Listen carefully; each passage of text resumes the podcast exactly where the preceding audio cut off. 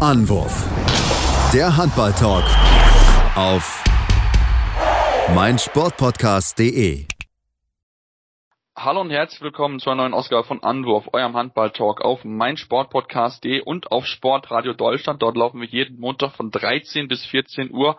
Ja, und wir wollen uns heute wieder mit dem Handballsport beschäftigen. Wir sind zwar immer noch in der spielfreien Zeit, aber natürlich trotzdem wollen wir uns mit aktuellen Themen beschäftigen und haben ja schon so ein bisschen in den letzten Wochen immer anklingen lassen, dass wir gerne mal einen Berater einladen wollen. Und das darf ich heute tun. Mein Name ist Sebastian Müller und habe heute einen, ja, der führenden Berater in der Handballbranche dabei, äh, Artis Oelke. Hallo, Herr Oelke.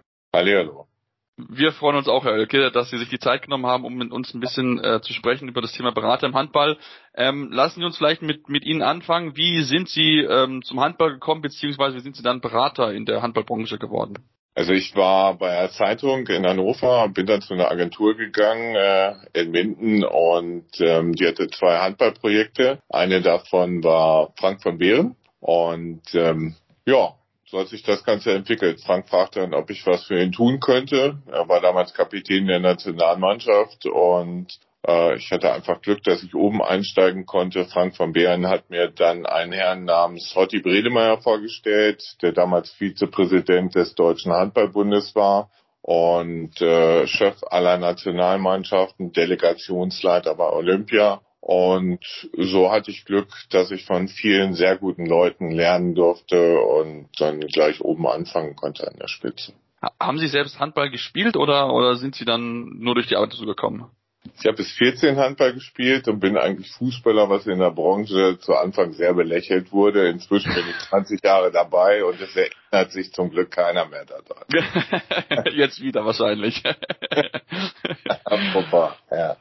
Ja, ja, nee, ähm, ja, was macht für Sie die, die Begeisterung Handball aus? Also wie würden Sie, ja, keine Handballfans überzeugen wollen, zum Handball zu gehen? Ah, der Sport ist viel attraktiver. Man muss sich einfach mal ein Fußballspiel angucken und äh, man kann 0-0 erleben im kalten Stadion und äh, Geplänkel.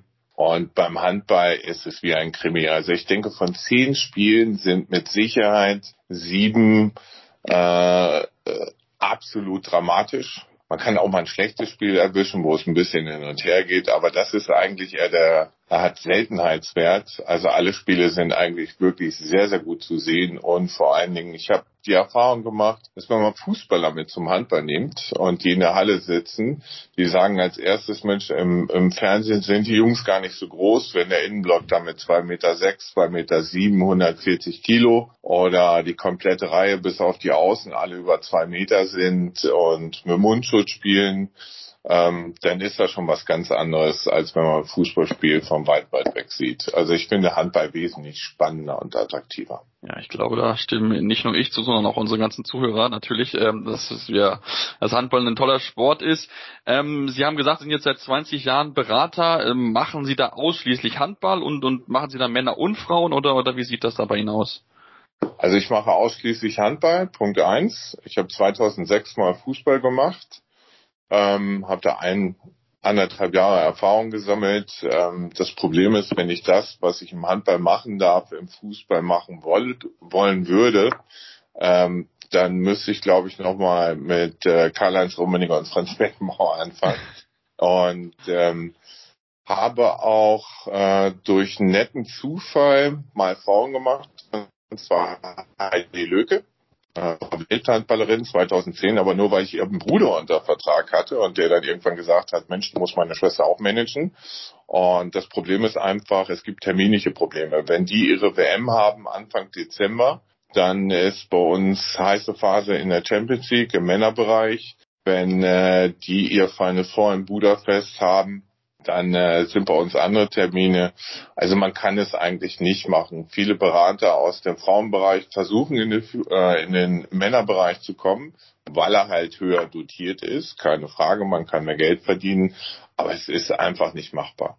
Also das äh, auf zwei Hochzeiten kann man nicht tanzen, kurzum.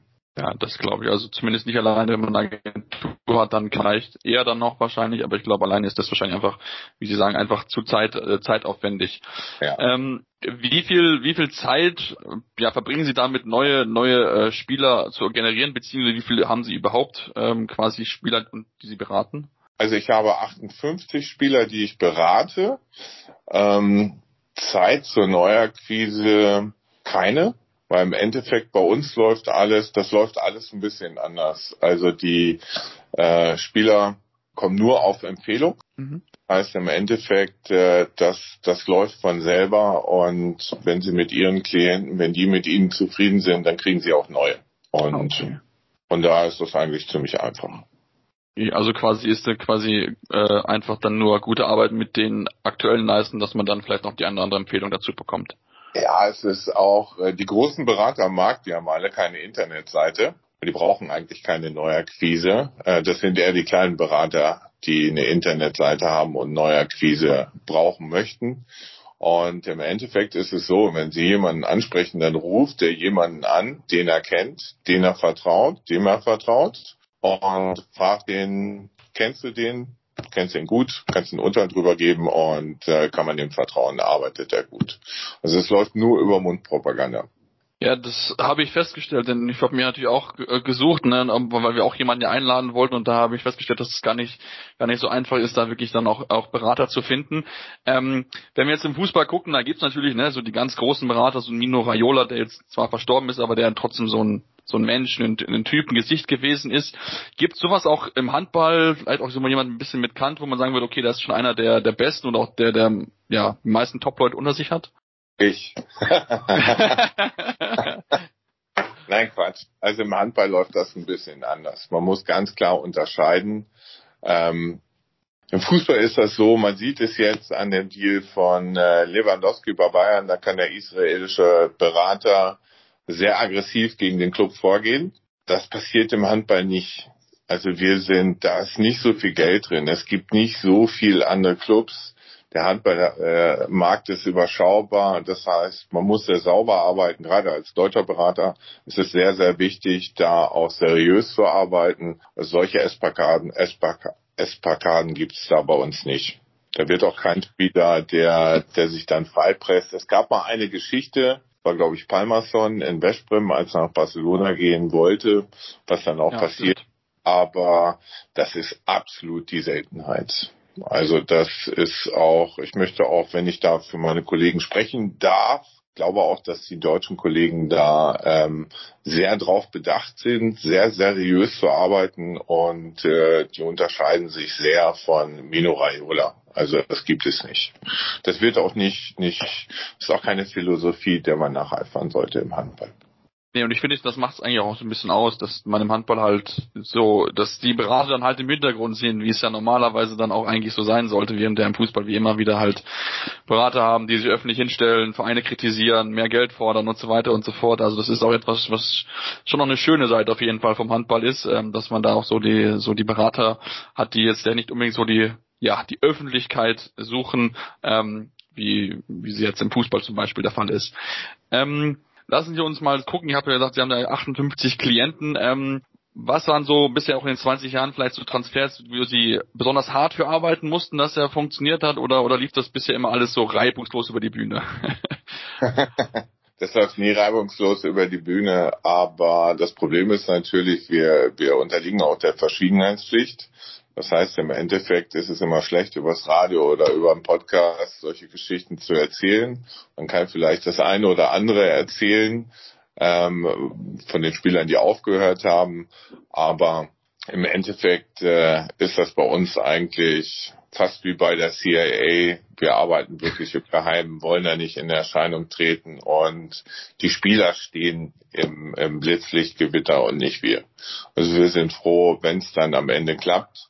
Aber es ist natürlich bei vielen Transfers so, dass äh, gewisse Kleinigkeiten, Umzüge etc., Kindergartenplätze für die Kinder und ähm, verschiedenste Dinge dann geregelt werden müssen. Also quasi kann ich Sie auch, kann Sie auch nicht die Frage beantworten, wer der härteste Verhandlungspartner ist, den Sie bisher gehabt haben.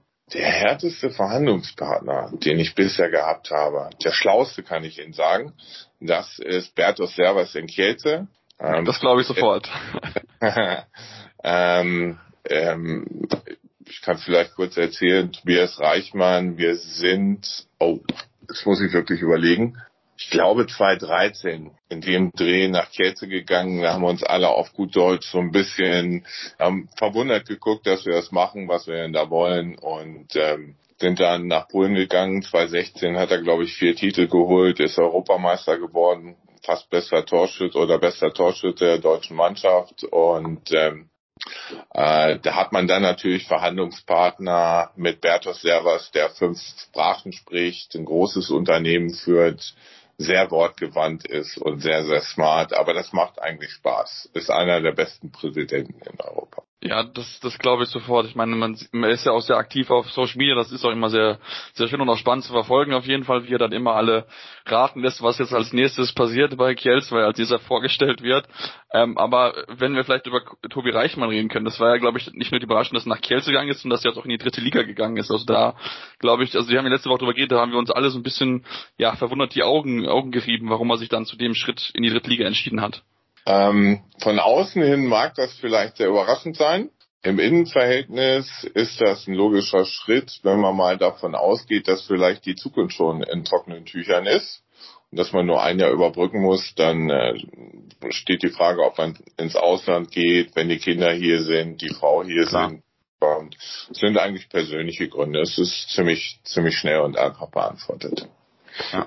Also Der, Emstetten ist zwei Stunden von Kassel entfernt. Also von daher passt noch dazu. Ja, ja passt Genau, ja, das ist ja wirklich, wirklich noch nah in, in, der Nähe auf jeden Fall. Ja, dann wollen wir jetzt eine kurze Pause machen und gleich noch ein bisschen mehr drüber sprechen, denn wir haben noch so ein, zwei Themen, die ich Sie auf jeden Fall noch fragen möchte. Ähm, deswegen bleibt dran hier bei Anwurf eurem Handball. Schatz, ich bin neu verliebt. Was? Da drüben. Das ist er. Aber das ist ein Auto. Ja, Mit ihm habe ich alles richtig gemacht. Wunschauto einfach kaufen, verkaufen oder leasen. Bei Autoscout24. Alles richtig gemacht. Wie baut man eine harmonische Beziehung zu seinem Hund auf? Puh, gar nicht so leicht. Und deshalb frage ich nach, wie es anderen Hundeeltern gelingt, beziehungsweise wie die daran arbeiten. Bei Iswas Dog reden wir dann drüber. Alle 14 Tage neu mit mir, Malte Asmus und unserer Expertin für eine harmonische Mensch-Hund-Beziehung, Melanie Lippisch. Iswas Dog mit Malte Asmus. Überall, wo es Podcasts gibt. Ja, und wir sind zurück bei Anwurf und haben weiterhin Spielerberater Artis Oelke zu Gast und wollen noch, noch natürlich ein bisschen weiter über, über den Handballsport äh, sprechen und natürlich über auch seine Tätigkeit als Spielerberater. Jetzt ist es ja so, ähm, Spieler oder die Transfers, die meisten Transfers werden ja meistens jetzt nicht im Sommer, wie es im Fußball gewohnt ist, sondern schon wirklich dann eher so Richtung Frühjahr, vielleicht auch sogar schon äh, im, im, äh, im, ja, im Herbst oder, oder im Winter verhandelt. Finden Sie das sehr gut, dass man schon so früh Planungssicherheit schafft oder ist es vielleicht ein bisschen schade, dass man dann vielleicht einfach dann diese Zeit im Sommer, wo dann Transfers in der Bundesliga passieren, wo ja immer viel diskutiert wird, dann so ein bisschen der Handball verschwindet, sage ich mal so, in der öffentlichen Wahrnehmung? Nein, das ist ja auf der einen Seite Planungssicherheit für die Spieler und auch für die Clubs und das ist schon vollkommen richtig so. Je eher, desto besser. Absolut. Ja. Gut, kurze, knappe Antwort, das ist sehr gut. Ähm, wenn wir da schon noch bei dem Thema sind, ist es ja auch so, dass wir ich glaube im Handball eigentlich glaub, einer der wenigen Sportarten, wo wir dann auch Spieler schon sehen, die dann schon ihre Zukunft dann für in anderthalb oder zwei Jahren mit voraus planen im Endeffekt. Ähm, ja, wie, wie, wie finden Sie das? Ich meine, natürlich, klar, für die Spieler ist es wichtig zu wissen, wann, wann sie wo und so weiter sind, aber natürlich manchmal der Fan vergisst halt, dass dann Spieler XY, der doch jetzt in anderthalb Jahren irgendwo äh, nach Kelz oder, oder nach, oder jetzt zum Beispiel nach Kolstadt geht. Das ist halt so, dass die finanzkräftigen Clubs, die holen sich die guten Spieler äh, weit im Voraus, was, was auch eine gewisse Sicherheit, das ist eigentlich auch Nachfrage des Marktes. Ähm, wenn Geld da ist, dann kann man das machen. Und auf der anderen Seite muss man aber auch ganz klar beachten, dass das für, boah, ich würde schätzen, 25 Prozent der Spieler gilt, 25 bis 30 Prozent. Und die restlichen machen ihre Verträge nicht anderthalb Jahre vorher.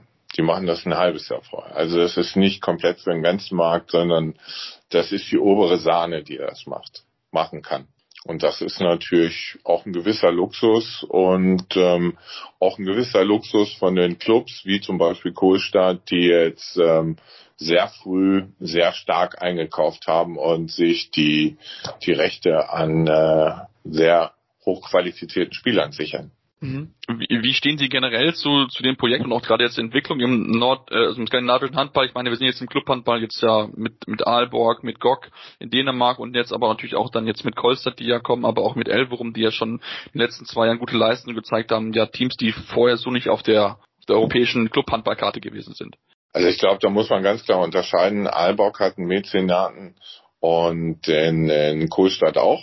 Und die anderen beiden Clubs haben das nicht. Und das ist ein Unterschied wie Tag und Nacht, auch vom Budget her. Und ähm, das ist ein Phänomen, was immer im Sport mal wieder auftritt. Wir hatten das in Deutschland mit SAP, Hamburg.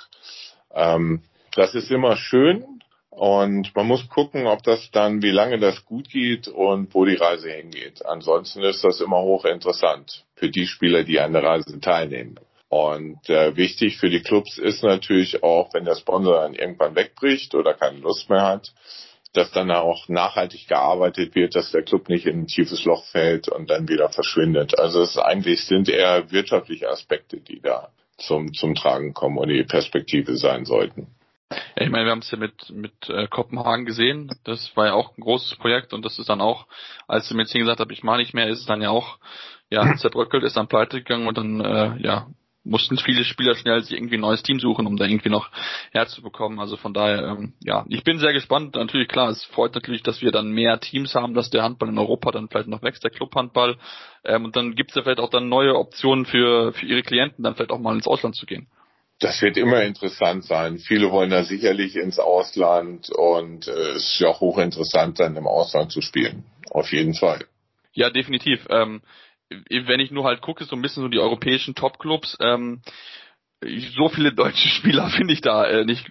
Liegt das einfach daran, dass wir die deutschen Spieler vielleicht noch ein bisschen Zeit brauchen oder ist das ein bewussten Schritt, den sie nicht gehen wollen? Wie ist das so Ihr Gefühl oder Ihr Eindruck? Ja, es ist einfach so, ähm, dass der deutsche Markt der stärkste ist und auch am besten abgesichert ist. Und äh, von daher äh, wollen viele auch in Deutschland spielen. Es ist die stärkste Liga der Welt und das ist natürlich auch, auch ein Fakt. Ja, definitiv. Also das ist definitiv der Fakt, dass die deutsche Liga die stärkste ist. Ähm, ich meine, wir haben ja eins, zwei, wie Christian Dissinger, der ja nie ins Ausland gegangen ist und sich dort ein bisschen ausprobiert hat und so. Aber das ist schon natürlich auch etwas, wo wir, wo wir uns mit beschäftigen, gerade auch weil halt so einige deutsche Nationalspieler jetzt halt nicht bei den auch dann großen Clubs in Deutschland spielen, wie Kiel, äh, wie aber auch Flensburg. Ähm, also da ja, würden wir uns manchmal noch ein bisschen mehr deutsche Spieler auf den wichtigen Positionen wünschen in den, entspre in den entsprechenden Vereinen. Ja, aber man muss dazu sagen, dass die, ähm, die deutsche Liga in der Breite natürlich viel stärker ist als die französische, die spanische, die dänische oder die polnische oder auch in Ungarn. Da gibt es dann ein, zwei Clubs, die spielen auf Champions League Niveau und der Rest ist eigentlich ja, ich möchte nicht diffamierend sein, aber fast Zweitliganiveau. Und ähm, wenn man wenn man bis runter geht und diese Breite hat hat das Ausland einfach nicht. Und deswegen können wir froh sein, dass wir so viele Clubs haben, die auf dem Niveau arbeiten. Wenn man jetzt alleine in die zweite Liga guckt, wir haben, glaube ich, die stärkste zweite Liga aller Zeiten und alle Clubs haben Vollprofis. Da oh ja. arbeitet ja. Da arbeitet keiner und äh, das versuchen sie mal im Ausland zu finden. Sie werden kein Land finden, äh, wo, wo, wo das so ähm, vonstatten geht. Also es ist teilweise in der ersten Liga schon schwierig, wenn die Aufsteiger dann kommen. Ähm, ich weiß in Spanien, Benidorm, da beispielsweise arbeiten ein paar. Portugal ist ein Unterschied von Tag und Nacht. Die haben drei große Clubs ja. und der Rest ist äh, semi-professionell aufgestellt. Ja, ich war überrascht, dass, ähm, ich glaube, diese Woche war das, wo dann die Info kam, dass Spanien die Asobal, also die Asobal-Liga, erst als Profiliga anerkannt worden ist.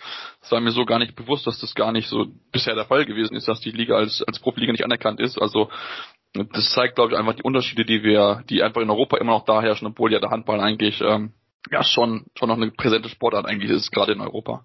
Ja, das ist auch so. Also ich habe jetzt einen Spieler von ähm, aus Portugal transferiert, André Gomes, zur MT Melsung, absoluter Topstar in, in Portugal. Und ähm, da stand die Melsung, glaube ich, die MT Melsung auf Platz 12. Und der rief mich dann an und fragte mich, ob es noch sein kann, dass sie absteigen. Und muss man einem Portugiesen erstmal erklären, dass das äh, fast nicht möglich ist. Theoretisch natürlich schon, aber eigentlich nicht. Weil bei denen ist das so, wenn man im unteren Drittel spielt, dann kann das ganz schnell passieren. Und ähm, ja, die Spieler, die kommen, die sind dann einfach auch überrascht, dass die jede Woche ähm, ein knallhartes Spiel haben vor voller Hütte und äh, fast jede Mannschaft jeden schlagen kann. Und das gibt es im Ausland einfach nicht. Das ist, deswegen ist für die deutschen Nationalspieler auch hochinteressant, in Deutschland zu spielen, ähm, weil die Ligen der anderen, anderen Länder halt nicht so stark sind und die Weiterentwicklung hier in der Bundesliga einfach besser gegeben ist. Das stimmt natürlich. Inwieweit bereiten Sie Ihre, Sie haben jetzt gerade André Gomez angesprochen, inwieweit bereiten Sie darauf vor, wenn Sie jetzt aus dem Ausland nach, nach Deutschland kommen in die HBL, ähm, dass das doch was komplett anderes ist, als was Sie bisher so gewohnt sind von Ihrem alltäglichen Clubleben? kann man nicht. Das, es gibt gewisse Erfahrungen, die muss man machen. Und das kann man versuchen, jedem äh, zu vermitteln, rhetorisch, aber ähm, das sind halt nur Worte. Und dieses, ähm, man sagt immer, bei einem jungen Spieler ist es so, wenn er hochkommt, das erste Jahr ist Sightseeing. Er kann dann mal äh, beim THBK spielen, äh, mit Ehrfurcht in die Halle einlaufen und im zweiten Jahr, da muss er dann Leistung bringen. Da läuft er dann das zweite Mal ein. Und ähnlich ist es auch bei ausländischen Spielern, die kommen. Ähm, die haben, glaube ich, fast alle kein, keine Vorstellungskraft, wie hart die Bundesliga wirklich ist. Und das muss man einmal gespielt haben. Da muss man die Vorbereitung mitmachen. Da geht schon los. Äh, dass die Vorbereitung bei uns, glaube ich, wesentlich härter als woanders. Weil man halt auch äh, eine absolut harte Saison vor sich hat. Natürlich mit Spielen, wo man halt immer mindestens 100 Prozent geben muss, um zu gewinnen. Also das ist ja, das macht ja die Bundesliga aus, dass du halt auch gegen die kleinen Mannschaften, die halt keinen Ausrutscher erlauben darfst, weil wenn du keinen guten Tag hast, dann ja, es können schnell zwei Punkte weg sein. Wir haben diese Saison ja mehrfach durchaus gesehen, dass da auch Kiel in Lübeck äh, und auch Minden in äh, Flensburg einen Punkt geholt hat, womit vorher so einfach ja nicht zu rechnen gewesen ist, genau. Das stimmt. Lassen wir uns noch vielleicht zum, zum Ende so ein bisschen über noch eine Regelung sprechen von der IRF. Die haben jetzt ähm, ja neue Regeln beschlossen zum ja, Verhältnis Spieler und Berater. Ähm, was ist dort verändert worden und ähm, ja, wie finden Sie die neue Regelung für sich selbst und wie inwieweit äh, schwindet sie in Ihrer Arbeit vielleicht auch? Also in erster Linie muss man erstmal eine Einschränkung machen. Die ERF hat ähm, erstens die Regelung nur für internationale Wechsel gemacht. Das heißt, in Deutschland, die nationalen Transfers sind da überhaupt nicht von betroffen. Punkt eins. Punkt zwei ähm, ist, dass die IAF hat in ihrem Gesetzestext, den sie da veröffentlicht haben, das Bestellerprinzip was in Deutschland ja schon nationales Recht ist, nochmal formuliert. Insofern ähm, gibt es eigentlich unwesentliche Veränderungen. Und die meisten deutschen Berater betrifft das nicht, weil die 80 Prozent ihres Geschäftes hier national machen. Insofern wäre das eigentlich eher eine Fragestellung für die international agierenden Beratern, die schwächere Ligen in ihren Heimatländern haben, wie zum Beispiel die Ex-Jugoslawien, Spanien, ähm, die Skandinavier, die vermitteln wollen, weil in, in deren Ligen halt die monetären Begleiterscheinungen nicht so stark sind wie in Deutschland. Okay, verstehe. Also dann, äh, ja, ich glaube, wir sind in Deutschland wahrscheinlich äh, sowieso am weitesten fortgeschritten bei Professionalisierung des Sportes Handball ähm, und von daher ähm, ja wahrscheinlich wirklich dann auch eher für dann die internationalen. Ähm, wann ist äh, sind jetzt ja gerade im Sommer, also für die meisten Spieler geht es in die Vorbereitung los. Ist das für Sie jetzt so eine Zeit, wo Sie ein bisschen entspannen können oder wann haben Sie am meisten eigentlich zu tun oder ist das eigentlich immer das Jahr gleich verteilt? Als zu tun hat man eigentlich immer, aber im Endeffekt ist das Sommerloch ist schon super. Das ist die einzige Zeit, wo man wirklich ähm, auch mal ein bisschen Urlaub hat. Die meisten Spieler fliegen mit dem letzten Spieltag in der Nacht schon in Urlaub, sind dann erstmal zwei Wochen weg oder drei Wochen und das ist dann auch Urlaubszeit für die Berater. Absolut. Das ist die schönste Zeit. Danach beginnt bei denen die Vorbereitung. Hat man so kleine Sachen, mal hier ein paar Schuhe, da läuft das Auto aus oder andere Dinge. Ähm, das ist aber nicht der Rede wert. Also quasi, dann machen sich dann, dann, wenn sie wieder zurückkommen, so ein bisschen wieder da mehr um die Rundumbetreuung der, der Spieler. Ja, das startet aber langsam dann, weil die gehen, ja, erst, ja. gehen erstmal in die Vorbereitung, die haben erstmal andere Sorgen. das stimmt natürlich, die haben erstmal andere Sorgen auf jeden Fall. Ähm, ja, gut, dann würde ich äh, mich auch eigentlich fast verabschieden wollen, wenn Sie nicht noch eine schöne Anekdote haben, die Sie uns erzählen wollen. Ich weiß nicht, äh, Verschwiegenheit ist natürlich immer ein bisschen schwierig, aber vielleicht haben Sie noch was, was Sie sagen dürften ich überlege, ich habe die ganze Zeit schon überlegt, was man noch sagen könnte oder erzählen dürfte. Ähm, fällt mir eigentlich so im Großen und Ganzen nichts ein, damit das Telefon hier nicht gleich Das hoffen wir mal nicht. ich möchte aber Aber vielleicht kann ich eins noch, eins noch erzählen. Also im Handball ist es eigentlich so, dass ähm, es nicht so wie im Fußball, da ist es, glaube ich, ein sehr ambulantes Geschäft. Viele, viele Spieler haben viele Berater. Im Handball ist es so, dass die Spieler eigentlich sehr, sehr lange, wenn nicht so ein Leben lang mit ihrem Berater durch die Gegend gehen. Also das unterscheidet, glaube ich, unseren Berufszweig sehr zu den Fußballberatern. Und ähm, das ist, glaube ich, auch ein wesentlicher Punkt, der diesen Job äh, so interessant macht. Und das bereitet mir am meisten Freude.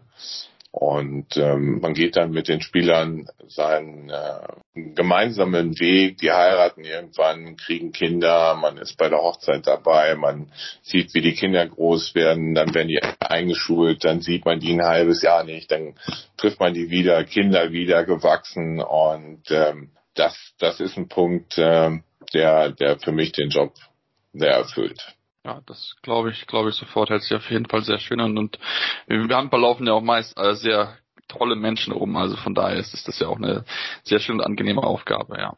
Ja, man muss, denke ich, auch ganz klipp und klar sagen, Handballer, es gibt ja so ein Klischee, ich weiß nicht, ob es stimmt, aber man sagt, die Handballer sind doch alle pfiffiger als die Fußballer. Und, äh, und äh, bodenständiger und ähm, aus meiner Erfahrung ist es einfach so, dass äh, viele Menschen, die ich getroffen habe im Handball, sind das einfach auch. Und das macht das auch sehr, sehr attraktiv. Auf jeden Fall. Dann danke ich Ihnen ganz herzlich, Herr Oelke, dass Sie sich heute die Zeit genommen haben, um uns mit ein bisschen mal in die Beratertätigkeit mitzunehmen. Und äh, ja, wünsche Ihnen alles Gute und ähm, ja, gute Transfers, gute Vertragsverlängerung, dass Ihre Spieler möglichst happy sind bei Ihren Vereinen und mit Ihren Entscheidungen dann. Danke. Dann äh, ja, machen wir jetzt eine kurze Pause und dann kommen gleich der Thema wieder zurück. Dann besprechen wir auch die aktuellsten Themen hier bei Anwurf beim Handball-Talk. Schatz, ich bin neu verliebt. Was? Da drüben. Das ist er. Aber das ist ein Auto. Ja, eben. Mit ihm habe ich alles richtig gemacht. Wunschauto einfach kaufen, verkaufen oder leasen. Bei Autoscout24. Alles richtig gemacht. Ja, und jetzt sind wir zurück nach dem Interview mit Artis Oelke und wollen natürlich noch die weiteren News besprechen. Und jetzt habe ich heute wieder meinen geschätzten Experten an der Seite neben Tim Detmer. Hallo Tim. Hallo Sebastian. Ja, Tim, lass uns mit den, ja, ein bisschen den News der Wochen beschäftigen, auch die Nationalmannschaft, die sich natürlich beschäftigt äh, haben, aber lass uns vielleicht vorher mit der vielleicht, ja, nicht wichtigsten News, aber zumindest ist schon jetzt mit Blick auf die Saison wichtig, wann es jetzt langsam losgeht, denn die äh, Licky Molly Handball Bundesliga hat die ersten sieben Spieltage terminiert. Ähm, und äh, ja, so mal so ein paar Kracher, sage ich mal so, auch uns präsentieren dürfen. Also vor allen Dingen so die Füchse Berlin, die haben es ja ganz schön schwer erwischt, wenn man sich das anschaut, ne, gegen Göppingen daheim, dann nach Wetzlar, dann das vermeintlich leichte Spiel gegen Stuttgart ähm, aber dann haben sie natürlich noch weitere schwere Spiele mit in Flensburg, wo sie noch hin müssen. Sie müssen gegen, äh, gegen Melsung müssen sie ran, haben zwischendurch noch Hamm und dann am, am siebten Spieltag gegen den THW Kiel. Also das ist für die Füchse echt ein Mordsprogramm direkt zu Anfang. Ähm, ja, absolut. Auf der anderen Seite, jetzt natürlich auch mit den Transfers, die sie getätigt haben, ähm, wissen sie dann auch relativ schnell, wo sie stehen. Ähm, kann einerseits ein Vorteil sein, diese Top-Gegner direkt am Anfang zu haben, kann aber natürlich auch ein Nachteil sein, wenn man noch nicht so eingespielt ist, wie man sich das vielleicht vorstellt. Ähm, das wird sich dann noch zeigen, aber das stimmt. Ähm, das Auftaktprogramm der Füchse ist auf jeden Fall nicht ohne. Generell am ersten Spieltag finde ich schon direkt einige sehr, sehr interessante Begegnungen. Ähm, also Lemgo gegen Gummersbach ist natürlich ein, vom, vom Klang her ein sehr, sehr großes Duell. Ähm, dann zu Füchse gegen Göppingen äh, am Sonntagnachmittag natürlich auch ein sehr, sehr schönes Spiel. Du hast es schon genannt. Ähm, auch die Löwen zum Start gegen Melsung ähm, wird natürlich eine hochinteressante Partie. Beide Teams ja jetzt ähm, auch durchaus mit dem Anspruch, ja, äh, eine deutlich bessere Saison zu spielen, als das in der letzten Saison der Fall war. Und ähm, ja, mal schauen, wer da dann am Ende besser in die Saison startet. Aber wie gesagt, generell, ähm, ja, macht auf jeden Fall schon wieder Vorfreude auf die, auf die neue Saison. Ja, definitiv. Das Einzige, was ich mich so ein bisschen wundere, wenn ich auf den ersten Spieltag gucke, ist so diese Stückelung. Vier Partien donnerstags, eine samstags, vier sonntags. Ähm, ja, finde ich maximal unglücklich, ähm, wenn wir über so über die allgemeine über die Belastung sprechen im Handball, dass man das dann wieder so anfängt und dann am Ende wieder hinten raus einem die Zeit wahrscheinlich fehlen wird. Also da hätte man das auch wirklich kompakt an einem Wochenende, an einem Tag starten lassen können. Äh, finde ich persönlich bisschen unglücklich dargestellt. Ich glaube aber, das liegt, das könnte tatsächlich daran liegen, wenn ich es richtig im Kopf habe, dass an dem Wochenende oder in dem Zeitraum die Fußball Nations League ist. Ähm, wahrscheinlich gibt es auch deswegen dann das Samstagsspiel. Ähm, ich glaube, das könnte dann ein Faktor sein, auch wenn ich mir jetzt nicht zu 100% sicher bin, aber ich meine, das müsste Anfang September sein. Ähm, und ansonsten, ja, also ich glaube, es ist halt extrem schwierig für alle neuen Spiele äh, an einem Tag die Halle zu absolut immer zu sichern. Ähm, auch das, das, darf man dann natürlich nicht vergessen, ähm, dass eben vor allem in diesen Multifunktionsarenen, äh, wie zum Beispiel Mannheim, wie Berlin und so weiter ähm, oder Hamburg, ähm, auch andere Veranstaltungen dann natürlich noch äh, mit eingeplant werden müssen. Dementsprechend wird man da seine Gründe für haben. Ähm, ich glaube, ja, für den Start ist so eine Viererkonferenz, glaube ich, auch ganz angenehm, um mal wieder reinzukommen. Ähm, ja, dass dieses Samstagsspiel ja, es kommt immer auf Samstagspiel an. Ich glaube, in Löwen gegen Melsungen hat man da noch ein ganz gutes erwischt.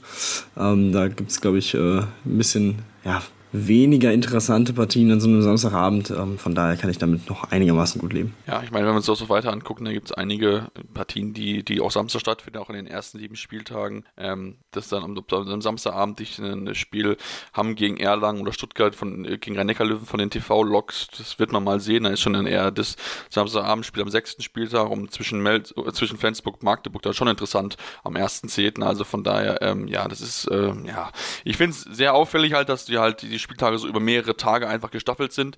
Ähm, ich finde, das könnte man, glaube ich, auch, auch einfach kompakter gestalten, auch wenn man, wenn man das, sich das anschaut und auch vielleicht gerade gucken möchte, dass man vor der WM, die ja stattfinden wird im Fußballbereich im, im Dezember, dass man da vielleicht schon auch einige Spiele, ja, schaffen möchte, damit man auch einige vielleicht auch Top-Spiele dann hat. Also von daher, ähm, ja, gut. Ist halt so. Es ist jetzt so ausgemacht worden von der Liga. Bin ich sehr gespannt drauf. Wir freuen uns natürlich auch schon mega drauf, dass es endlich, endlich wieder losgeht, dass wir dann endlich auch wieder dann regelmäßig über die Partien der Männer und natürlich auch der Frauen sprechen können, bei denen auch ja bald die Saison entsprechend wieder losgeht, sind schon alle voll in der Vorbereitung drinne. Ähm, aber ein, noch nicht alle, sage ich es mal so. Denn wir haben ja noch ein bisschen an Nationalmannschaftsthemen, mit denen wir uns beschäftigen wollen. Und Tim, lass uns da den Anfang machen mit den Herren mit der U20-Nationalmannschaft. Ähm, wir hatten es ja schon in der, in der vorigen Ausgabe, wo wir über sie gesprochen haben, ja, mit als Zweiter in die Hauptrunde eingezogen, weil wir schon gesagt haben, okay, gut, das ist keine einfache Aufgabe für sie. Und äh, ja, was soll man sagen? Es war die erwartet schwere Aufgabe. Man hat das Halbfinale verpasst. Ähm, am Ende nur in Anführungsstrichen Platz 7. Äh, mit dem, äh, hat man sich am Ende noch den Sieg, also den Platz sichern können mit dem äh, 32 zu 27 Sieg gegen Dänemark, aber ähm, zuvor Spiele verloren gegen Ungarn und natürlich aber auch die beiden Partien gegen, äh, ja, gegen Schweden und auch gegen Frankreich. Also das war ja schwierig für die Jungs und sie haben es äh, leider nicht, nicht überraschen können. Nee, ja, ähm, es war ja klar nach der Vorrunde, dass man eben kein Spiel mehr verlieren dürfte, um ins Halbfinale zu kommen. Das ist dann nicht der Fall gewesen. Ähm, man hat sich leider auch hier und da wieder selbst geschlagen, ähm, auch in der Partie, wo es dann darum ging, ob man in, Platz, äh, in, dem, in, das Platzierungsspiel um Platz 5 geht oder eben um Platz 7. Ähm, ja, hätte man durchaus die Möglichkeit gehabt, sich durchzusetzen, ähm, hat diese verpasst. Gut, jetzt am Ende schlägt man dann noch Dänemark das ist schon mal dann äh, ja immerhin noch ein guter, ein versöhnlicher Abschluss. Ähm, ich denke, ja, Platz 7 ähm, bei einer EM, die natürlich auch sehr, sehr eng, vor allem in der Spitze, was die Qualität angeht, ist, ähm, ja, ist dann natürlich, wenn man sich das letzte Jahr anschaut und dann als Titelverteidiger auch reingeht, durchaus enttäuschend. Ähm, wenn man sich den Turnierverlauf aber anguckt, es hat dann nicht viel, viel gefehlt, das muss man auch sagen. Ähm, bei den Niederlagen dementsprechend, ja, ähm, muss man jetzt die Schlüsse draus ziehen. In einem Jahr gibt es dann die Teilheim-WM, äh, die man sich ja mit Griechenland zusammen äh, veranstaltet, das Turnier. Und ähm, dann muss das Fokus äh, komplett auf diesem Turnier sein. Natürlich das große Ziel, da dann äh, sich eine Medaille zu holen, um im besten Fall natürlich noch den Titel zu sichern. Das muss das Ziel sein. Und ähm, ja, generell ja, müssen wir mal schauen, wie sich dann die Mannschaft bis dahin natürlich auch noch weiterentwickelt. Die Spieler sind natürlich alle noch äh, so jung, dass sie eben in einem durchaus äh, entwicklungsfähigen Alter sind. Äh, mal schauen, wie auch die Verteilung der Spielzeit in der Bundesliga dann sein wird für diese Spieler in der nächsten Saison, wie sie sich da weiterentwickeln können und dann äh, ja, schauen wir mal, wie es da weitergeht über die nächsten Monate. Ja, bin ich, bin ich auch sehr gespannt. Wie gesagt, es war, es war gut. Meine, hat man auch Frankreich besiegen können mit, mit fünf Toren, aber dann halt gegen, gegen Schweden mit, mit knapp mit vier verloren. Das war gerade in der ersten Halbzeit ein richtig enges, enges Match, aber am Ende waren, merkt man einfach doch, dass die Schweden noch das Tückchen besser gewesen ist. Alexander Linden überragende Partie gehabt mit 15 Paradenquote von fast 40 Prozent. Also das ist schon, ja, dann auch so kleine Feinigkeiten, äh, kleine Feinheiten, die dann auch den Unterschied einfach ausgemacht haben. Aber wie gesagt, sie haben alles gegeben, haben jetzt zwar, ich glaube, seit ersten Mal seit einer längeren Zeit nicht mehr das Halbfinale erreicht, aber trotzdem prinzipiell ähm, ein sehr, sehr gutes Turnier gespielt und dann lass uns natürlich auch über die Mannschaft sprechen, die dieses Turnier am Ende äh, ja, hat für sich entscheiden können. Das müssen wir dürfen natürlich auch nicht unerwähnt lassen. Und zwar hat Spanien gewonnen, das Finale gegen Portugal. Ähm, das war auch da ein tolles Spiel, also tolles Spiel von beiden Mannschaften natürlich. Ähm, also das war äh, dann auch knapp 37 zu 35 im Finale, dass die Spanier gewonnen haben. Also das war wirklich toller Handball von beiden Teams. Ja, die beiden Teams äh, haben sich in der Vorrunde auch schon ein ähnlich äh, knappes Duell geliefert. Da war Portugal dann am Ende noch die Mannschaft, die sich den Sieg sichern konnte, ähm, als Gastgeber hier ins Finale gekommen. Ähm, natürlich unter anderem mit den Costa-Brüdern.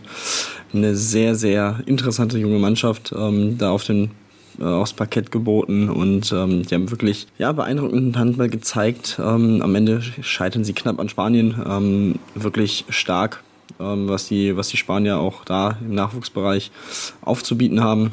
Wie gesagt, packendes Spiel von einer Kulisse von 4000 Zuschauern, auch das wirklich beeindruckend.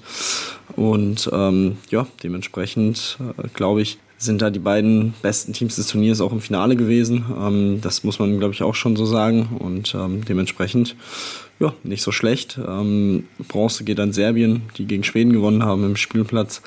3. Ähm, ja, auch da sieht man, wie stark eben diese serbische Mannschaft ist und packt nochmal diese Niederlage der deutschen Mannschaft gegen Emil Serben so ein bisschen nochmal zurecht, äh, wenn man eben auch aus diesem Spiel gegangen ist und gesagt hat, wir haben uns hier heute gefühlt irgendwie selbst geschlagen und hätten dieses Spiel einfach nicht verlieren müssen. Ähm, und das gegen den am Ende Bronzemedaillengewinner, ja, zeigt dann auch mal, wie stark eben äh, diese, die Gegner da waren. Und ähm, ja, dementsprechend wirklich sehr, sehr, sehr, sehr schönes Turnier. Ähm, die Färöer kann man noch erwähnen, die nächstes Jahr dann auch bei der WM dabei sein werden, ähm, die sich durch ihre Platzierung das Ticket gesichert haben, äh, ähnlich wie die Isländer. Also ja, ähm, wirklich sehr, sehr interessant, wie sich das alles äh, so entwickelt hat über die letzten, ja, gefühlt anderthalb Wochen. So lang war das Turnier ja gar nicht.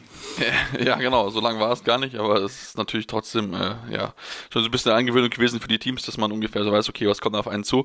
Ähm, und äh, ja, wenn wir uns auch natürlich angucken, auch im, im, im, im ja, All-Star-Team und auch natürlich dann MVP Stefan Dodic geworden, der Serbe und besten Verteidiger Marko Tasic. Also das merkt man auch, was die serbische Mannschaft da an guten jungen Talenten mit dabei hat und auch ansonsten so im, im All-Star-Team haben wir zwei, zwei Portugiesen, zwei Spanier, zwei Schweden und einmal auch von Dänemark, Thomas Arnoldsen auf, auf der Mitte, ähm, die beiden Acosta-Brüder auf den Halbpositionen und ähm, ja, dann im Tor, der schon mir angesprochene Linden, ähm, am Kreis, äh, am Linksaußen dann ähm, Kelvin Robertson von Schweden und dann ja als Kreisläufer haben wir Javi Rodriguez von Spanien und als Rechtsaußen Antonio Martinez. Also da sind wirklich, wirklich viele spannende Namen mit dabei, die wir uns auf jeden Fall merken sollten für die Zukunft, denn natürlich diese Spieler ähm, ja, werden ja irgendwann dann auch im Profibereich zu sehen sein und dann natürlich auch bei der, möglichst bei der Herren-EM natürlich dann noch dabei sind und sich zu präsentieren. Natürlich auch noch die deutschen Spieler, worauf wir natürlich sehr viel hoffen, dass da vielleicht auch der eine oder andere dann den Sprung schaffen kann und dann nochmal, ja, auch der Mannschaft auch nochmal einen Schub geben kann, damit man auch dann den nächsten Schritt machen können und äh, ja, sind wir natürlich sehr, sehr gespannt drauf. Machen jetzt eine kurze Pause, kommen dann gleich zurück. Später natürlich auch noch immer die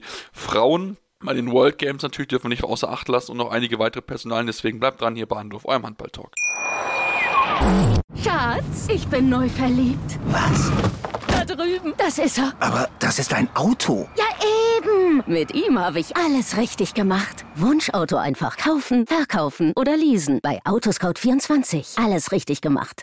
In rund 40 Folgen habt ihr mich jetzt schon sagen hören, I want to tell you about the Beatles. Ich habe euch die Geschichten zu ihren Alben und ihren Songs erzählt, euch ihre wichtigsten Wegbegleiter und Vertraute vorgestellt und natürlich die Orte, die für die Bandgeschichte eine wichtige Rolle spielten. Habt ihr die drei bisherigen Staffeln schon durchgehört? Nein? Na, worauf wartet ihr dann noch? Rein in den Podcatcher eurer Wahl und einfach mal losgehört. Und folgt gerne auch unserem Instagram-Kanal iwtty-Beatles Podcast. Ja, und jetzt sind wir zurück und haben nochmal vor uns mal 15 Minuten nochmal mit dem Handballsport beschäftigen und äh, ja, den Blick werfen auf die sehr, sehr erfolgreiche Beachhandball-Nationalmannschaft der Frauen. Wir hatten das besprochen vor einigen Wochen, dass sie Weltmeisterin geworden sind, nachdem sie ja auch schon als Europameisterin auch aktiv sind. Und jetzt waren sie bei den World Camps in Birmingham in den USA aktiv. Und ja, Tim, was soll ich sagen? Die Serie setzt sich fort. Sie gewinnen auch das Turnier, haben jetzt 25 Spiele am Stück bei großen Turnieren gewonnen. Das ist eine sehr, sehr beeindruckende gute Serie dieser Mannschaft. Ja, das ist wirklich unfassbar, wie diese Mannschaft im Moment einfach nicht zu stoppen ist und auch, ja, generell, wie, wie gesagt, es sind über die letzten 25 Spiele waren zwei Partien dabei, wo man einen Satz abgegeben hat, wo es ein bisschen spannender war, aber man hat sie trotzdem eben gewonnen im Shootout. Ähm, auch das zeigt so ein bisschen die, die Qualität dieser Mannschaft, auch in solchen Drucksituationen, das trotzdem standzuhalten. Ähm, weil im Endeffekt, wenn du dann trotzdem in einem Halbfinale äh, dieses Spiel dann knapp verlierst, auch wenn es dann das erste nach so einer langen Zeit ist, bringt dir diese schöne Serie am Ende auch nichts ähm, ohne einen Titel. Und dementsprechend, ja, wirklich überragend, äh, wie sie es wieder hinbekommen haben. Ähm, ich bin sehr gespannt. Ähm, Thomas Bach, der IOC-Präsident, hat die Mannschaft ja auch besucht ähm, und mit denen ein wenig gesprochen, was da in Richtung Olympia-Aufnahme dann noch passieren wird in den nächsten Jahren. Ähm, Andreas Michelmann, der DHB-Präsident, hat auch schon nochmal mit Nachdruck dafür geworben, ähm, für Los Angeles 2028 zumindest,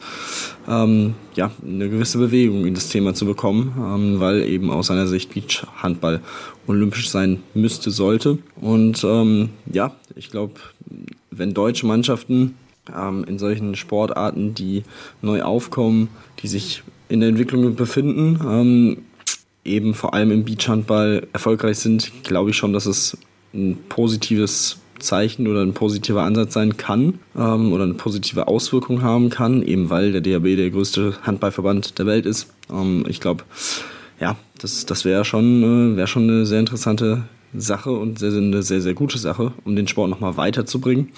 Ähm, Ob es passiert, ja, schauen wir mal. Ne? Aber ähm, ich glaube generell erstmal ganz, ganz stark, was sie äh, in dem, im letzten Jahr, in diesem ja, knapp letzten Jahr erreicht haben. Drei Titel. Also das ist schon echt wirklich eine absolute Macht im Moment und äh, hoffen wir mal, dass äh, lange so weitergeht. Ja, das hoffen wir natürlich schon, aber natürlich, das, wir wissen ja auch, äh, Erfolg äh, geht auch irgendwann mal zu Ende, aber natürlich, klar, das ist für den Handballsport oder auch für den Beachhandballsport natürlich sehr, sehr schön, dass der deutsche Handball auch wieder jetzt so vertreten ist, ist es ja eigentlich wieder so ein bisschen gekommen, als dann, ja, so diskutiert wurde, okay, können das eventuell vielleicht olympisch werden und so weiter, man hat ja jetzt den ersten Schritt gemacht mit der Demonstrationssportart für in Paris, dass man zumindest mal dabei ist, ohne dass da jetzt direkt Medaillen vergeben werden, aber man ist zumindest mal dabei und wenn man sieht es ja auch mit den, jetzt mit den USA, die es ja bei den Frauen auch ins Halbfinale geschafft haben, dass ja auch die US-Amerikaner da ein gewisses Interesse dran haben. Das heißt, man hat natürlich dann auch die, so ein bisschen diesen Schub, den man dann ja sich erhofft, auch für 2028, dass die Amerikaner noch sagen, okay, gut, wir möchten das eigentlich schon irgendwie im Programm gerne mit dabei haben. Das heißt, man hat dann auch noch ein bisschen, ja, prominente Unterstützung mit dabei von dem Gastgeberland, da entsprechend mit dabei. Ich muss auch überlegen, Los Angeles, du bist quasi auch am Strand.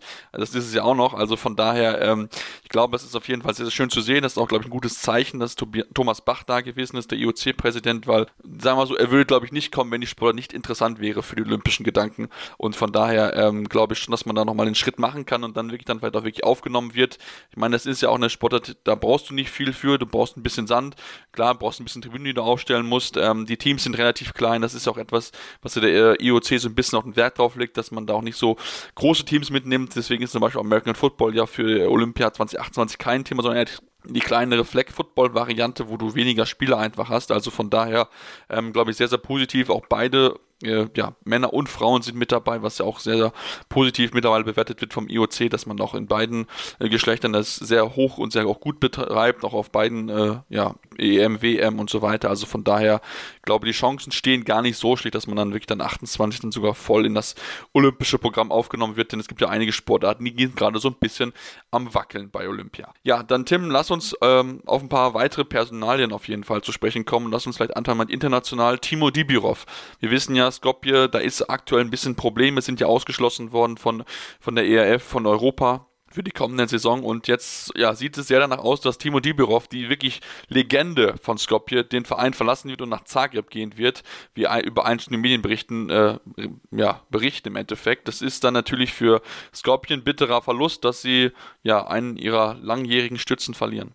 Ja, aber generell natürlich jetzt kein, keine absolute Schocknachricht. Ähm, ich glaube, da werden auch noch einige weitere Spieler folgen ähm, in den nächsten Wochen, ähm, auch wenn es natürlich sehr bitter ist und auch wenn das Ganze ja noch so ein bisschen, ich will nicht sagen in der Schwebe ist, aber zumindest noch angefochten werden wird ähm, von Skopje-Seite, ähm, auch wenn da jetzt, glaube ich, also ich kann mir nicht vorstellen, dass da irgendwas noch passiert in die Richtung, dass sich da was ändert an der Entscheidung.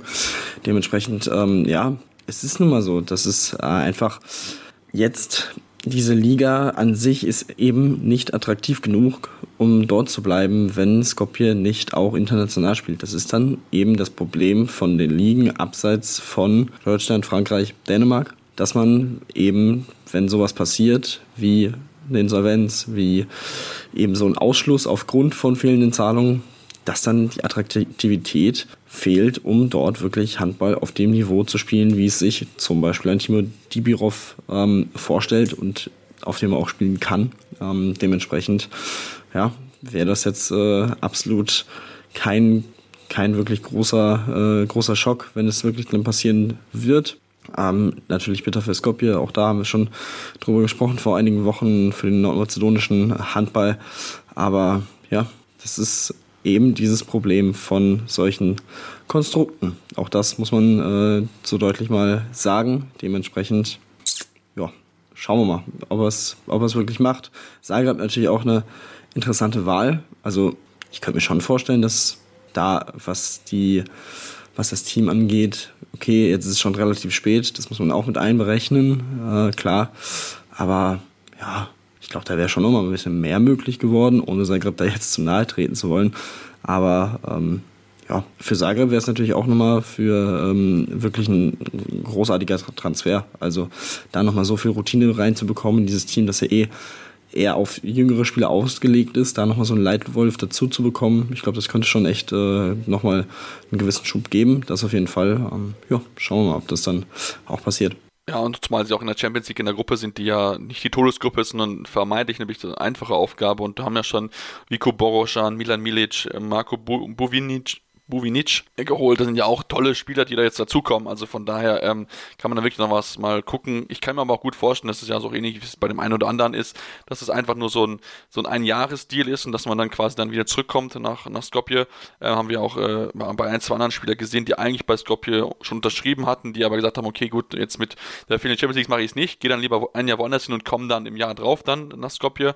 Also von daher ist das auch mit Sicherheit schon äh, möglich, aber halt wie gesagt für Skopje natürlich jetzt ein schwieriger Schlag Niederlage, weil sie natürlich auch irgendwie gucken müssen, dass sie sich möglichst diesen den Sieg holen wollen. Denn ich würde jetzt nicht davon ausgehen, dass sie im kommenden Jahr definitiv sicher gesetzt sind ähm, in der Champions League, wenn sie eine, oder wenn sie eine Wildcard haben wollen, dass sie sicher bekommen würden. Ähm, klar, prinzipiell schon aufgrund der Namen, aber aufgrund jetzt der Vorgeschichte könnte das dann vielleicht auch schon ein bisschen, bisschen schwieriger für sie einfach werden, jetzt diesen, diesen, diesen Platz da zu kommen, diesen, diesen, ja, diesen, diese Wildcard einfach zu erhalten.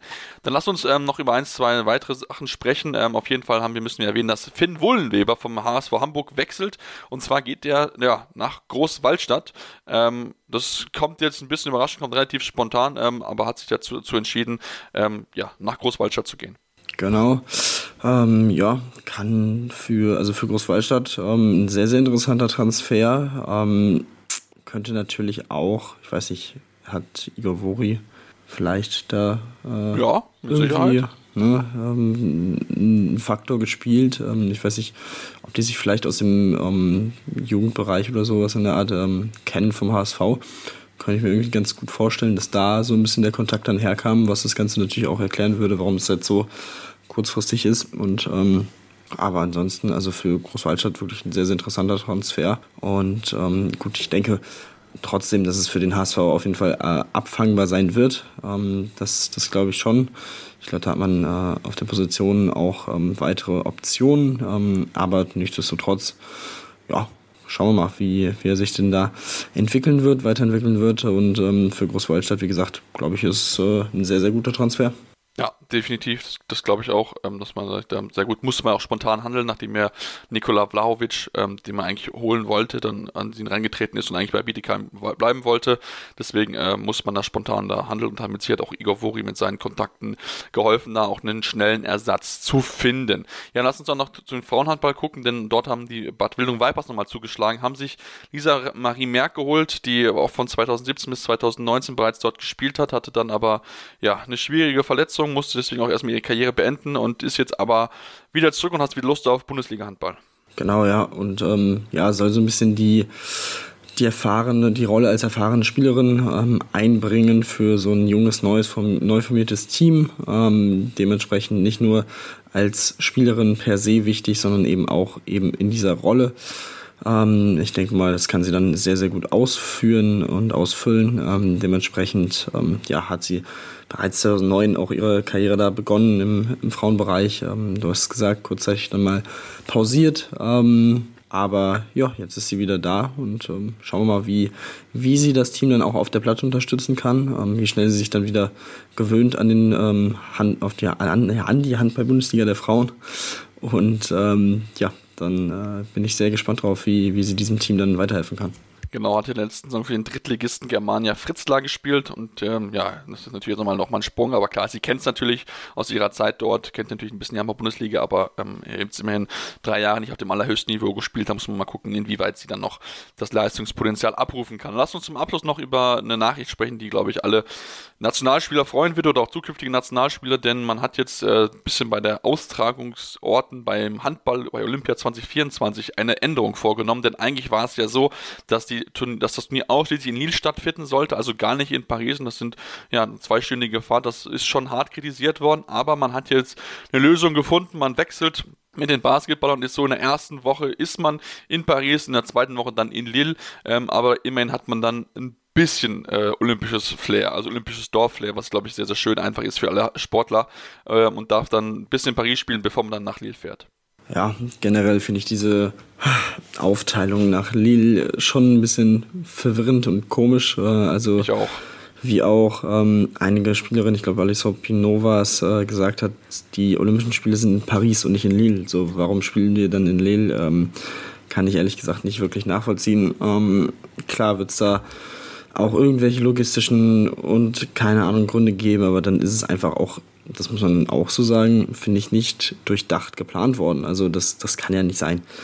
Ähm, dementsprechend, also von daher, ja, finde ich äh, ist es immerhin ein kleiner Kompromiss. Ähm, man ist dann am Anfang des, der Spiele immerhin im Olympischen Dorf und so weiter. Das ist schon mal nicht schlecht. Ähm, aber trotzdem, also ich glaube, ja, ist schon nicht optimal, ähm, aber gut, besser als dieses komplette Turnier in Lille spielen zu müssen. Dementsprechend, ja, von daher, gut, muss man jetzt mit, mit leben, äh, mit diesem Kompromiss. Und ähm, ich glaube, die Vor Vorfreude ist zumindest ein bisschen, bisschen wieder gewachsen, ähm, eben mit der, mit der Sicht darauf, dass man zumindest ein bisschen in Paris sein kann. Ja, definitiv. Ich meine, man baut ja bei Paris viel auf bestehende Sportstätten, also man baut ja jetzt nichts Neues mehr dazu, was ja prinzipiell eine gute Sache ist, aber natürlich äh, kann das dann, wenn man nicht genug Hallen hat, zu einem gewissen Engpass einfach führen. Deswegen ist ja, glaube ich, diese, diese Lille-Geschichte einfach damit reingekommen.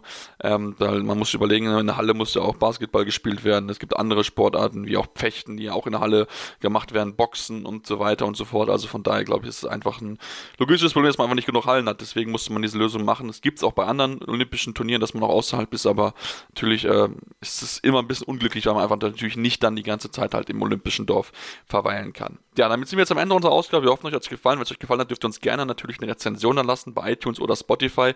Gerne fünf Sterne, aber auch gerne konstruktive Kritik. Was können wir besser machen? Woran können wir arbeiten? Ja, und dann könnt ihr natürlich auch weiterhin folgen auf Facebook, Twitter, Instagram mit dem Handle Anwurf. Jeweils, der uns da ein Follow da lasst, mit uns in Kontakt treten. Freuen wir uns auf jeden Fall sehr drüber. Und dann hören wir uns nächste Woche wieder. Und ich kann auch schon mal verraten, da haben wir wieder einen tollen Gast und eine, eine tolle Frau, also als Gast. Solltet ihr unbedingt, unbedingt reinhören bei Anwurf, eurem Handball-Talk. Anwurf. Der Handball-Talk auf meinsportpodcast.de. Schatz, ich bin neu verliebt. Was? Drüben. Das ist er. Aber das ist ein Auto. Ja, eben. Mit ihm habe ich alles richtig gemacht. Wunschauto einfach kaufen, verkaufen oder leasen. Bei Autoscout24. Alles richtig gemacht. Wie baut man eine harmonische Beziehung zu seinem Hund auf? Puh, gar nicht so leicht. Und deshalb frage ich nach, wie es anderen Hundeeltern gelingt, beziehungsweise wie die daran arbeiten. Bei Iswas Dog reden wir dann drüber. Alle 14 Tage neu mit mir, Malte Asmus und unserer Expertin für eine harmonische Mensch-Hund-Beziehung, Melanie Lippisch. Iswas Dog mit Malte Asmus. Überall, wo es Podcasts gibt.